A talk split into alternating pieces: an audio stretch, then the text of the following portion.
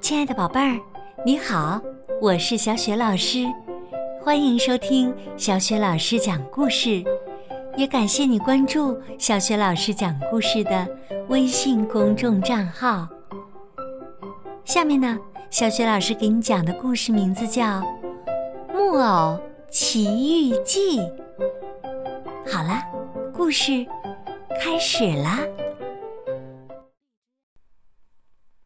木偶奇遇记》。木匠杰贝托没有家人，他最大的愿望是做一个会动的木偶人儿，来给自己作伴儿。那年冬天，他的邻居老木匠哈尔送给他一段会说话的木头。整个漫长的冬季，杰佩托哪儿也没有去。天天在家雕这块宝贝木头。终于呀，树叶爬满枝头的时候，一个可爱的木偶男孩出现在杰佩托的工作间里。嘿，我的木偶儿子可真可爱呀，就叫他匹诺曹吧。大概是以前不能动的时间太长了，匹诺曹一诞生就迫不及待的到处乱跑。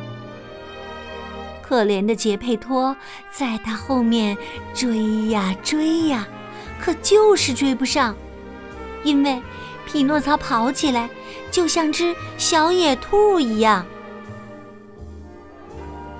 月亮带着他的小兔子升上了天空。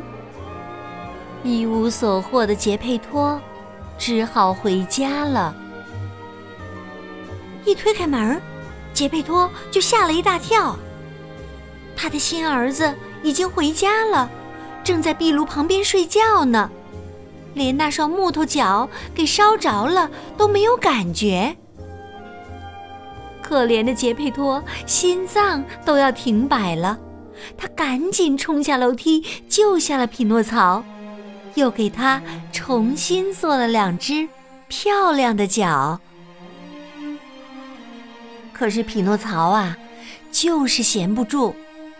头一天上学，他就逃了课，跑去广场偷看木偶杂技团的节目，结果呢，被杂技团老板抓了个正着。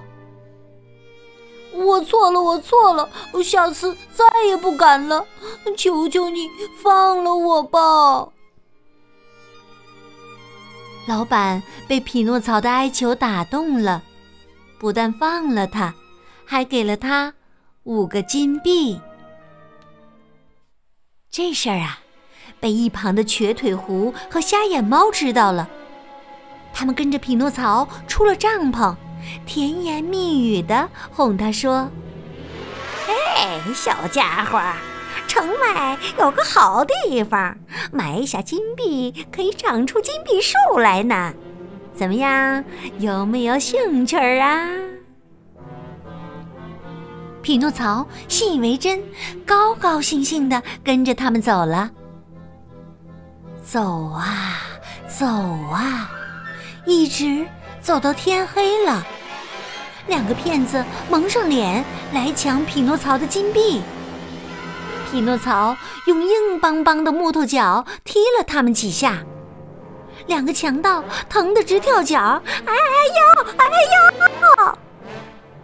狐狸尾巴和猫爪子都露了出来。匹诺曹知道上了当，也赶紧逃走了。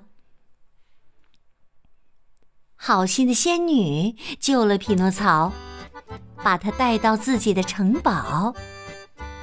可是匹诺曹啊，支支吾吾的，他不敢说实话。仙女用魔棒点了点他，于是匹诺曹每说一个谎，鼻子就会长长一点儿。等匹诺曹意识到这一点的时候，他已经够不着自己的鼻子尖儿了。他一下子羞得无地自容。匹诺曹红着脸认了错。仙女招来几只啄木鸟，把匹诺曹的鼻子啄回了原样。见识了仙女的魔法，匹诺曹请求道：“好心的仙女，请让我成为真正的孩子吧。”仙女说：“如果你能一直做个好孩子，这个愿望有一天会实现的。”我会的，我会的。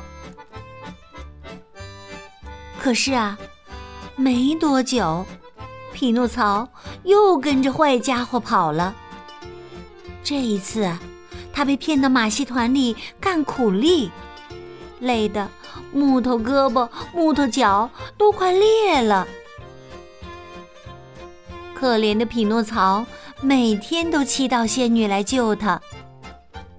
好仙女又给了他一次机会，把他带回了家。这一次啊，匹诺曹真的变了。他每天按时上学，认真学习，回家后还会帮杰佩托做家务。一天晚上，匹诺曹在睡梦中看到仙女。对他微笑。早上醒来的时候，他突然发现自己变成了一个真正的孩子。